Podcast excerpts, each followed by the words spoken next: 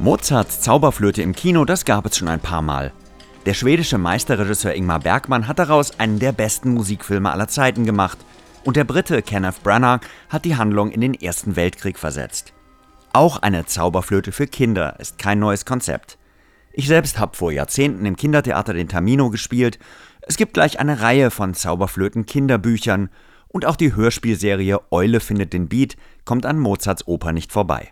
Mach dich schick und trag dein schönstes Kleid, wir machen uns heut für die Oper bereit. Der neue Film The Magic Flute, das Vermächtnis der Zauberflöte von Florian Siegel macht aber etwas ganz anderes. Teils Fantasy-Märchen, teils Internatsdrama, richtet er sich vor allem an ein jugendliches Publikum. Um die bekannte Geschichte der Zauberflöte gibt es im Film noch eine Rahmenhandlung. Darin tritt der junge Tim als neuer Gesangsschüler in die Fußstapfen seines gerade verstorbenen Vaters. Wissen Sie, ich hatte die Chance, Ihren Vater singen zu hören, sogar mehrfach. Direkt hier in diesen heiligen Hallen, in denen wir beide begonnen haben. Und pst, die Buchstaben T, I und M stecken auch in Tamino. Am Ende des Schuljahres sollen die Schüler des malerischen Musikinternats die Zauberflöte aufführen und Tim bewirbt sich für die Hauptrolle. Dann aber tritt er durch ein magisches Portal in die Welt der Oper und verwandelt sich dabei in Tamino.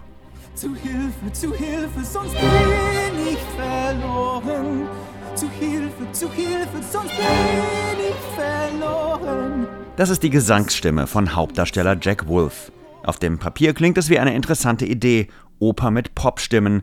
Der Film wurde auf Englisch gedreht, obwohl er eine deutsche Produktion ist, und fairerweise muss man zugeben, dass Wolf auf Englisch immerhin mit Überzeugung singt. Have mercy, have mercy, oh heaven, protect me.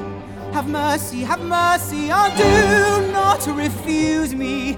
In der deutschen Fassung dagegen ist sein dünnes Stimmchen hoffnungslos überfordert. Man hört gewissermaßen ein Fragezeichen am Ende jeder Phrase. Dasselbe gilt auch für einige der Nebenrollen. Die meisten der Darsteller sind keine professionellen Sänger. Immerhin hat Game of Thrones Bösewicht Iron Rion, der hier den Papageno spielt, eine charmante Gesangsstimme. Und das gilt auch für seinen deutschen Synchronsprecher und Sänger. Ich Vogelfänger bin bekannt bei alt und jung im ganzen Land. In einigen wenigen Rollen hat Regisseur Florian Siegel allerdings auch Opernsänger engagiert, wie den Amerikaner Morris Robinson als Sarastro und die französische Koloratursopranistin Sabine de Viel als Königin der Nacht.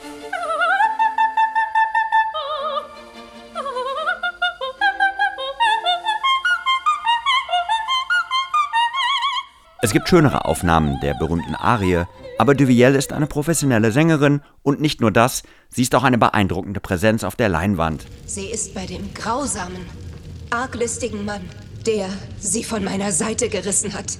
Ihre atmosphärischen Szenen gehören zu den besten Momenten des Films. Fangen wir mit den ersten Takten an. Die Phrase setzt sich nicht nur aus drei Akkorden zusammen, sie ist in S-Dur. Das Internat in The Magic Flute erinnert auf den ersten Blick an die Magieschule Hogwarts aus Harry Potter. Und mit Sicherheit hat Regisseur Florian Siegel den Film auch als Mozart meets Potter dem Studio verkauft. The Magic Flute hat eigentlich alles, was man von einem Film will. Drama, Musik, Magie, Action und nicht nur eine, sondern gleich zwei Liebesgeschichten. Nur eins hat er nicht, eine Vision. Die Teile fügen sich nie zu einem stimmigen Film zusammen und auch die teilweise guten Schauspieler wie F. Murray Abram, der im Film Amadeus Salieri gespielt hat, können das klischeebehaftete Drehbuch und die tapsige Inszenierung nicht retten. Ich bin sicher, dass wir alle dieses Lied kennen, Mr. Walker. Ich ähm, bin kein Freund von sentimentalem Gedudel.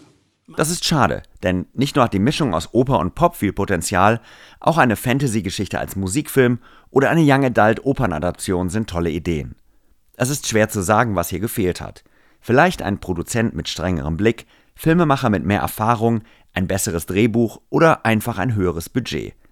Das Potenzial war da und umso enttäuschender ist das Ergebnis, für Cineasten und Opernfans gleichermaßen. Oder wie es Loriot in seiner Skatrunde sagt, nein, meine Herren, so nicht.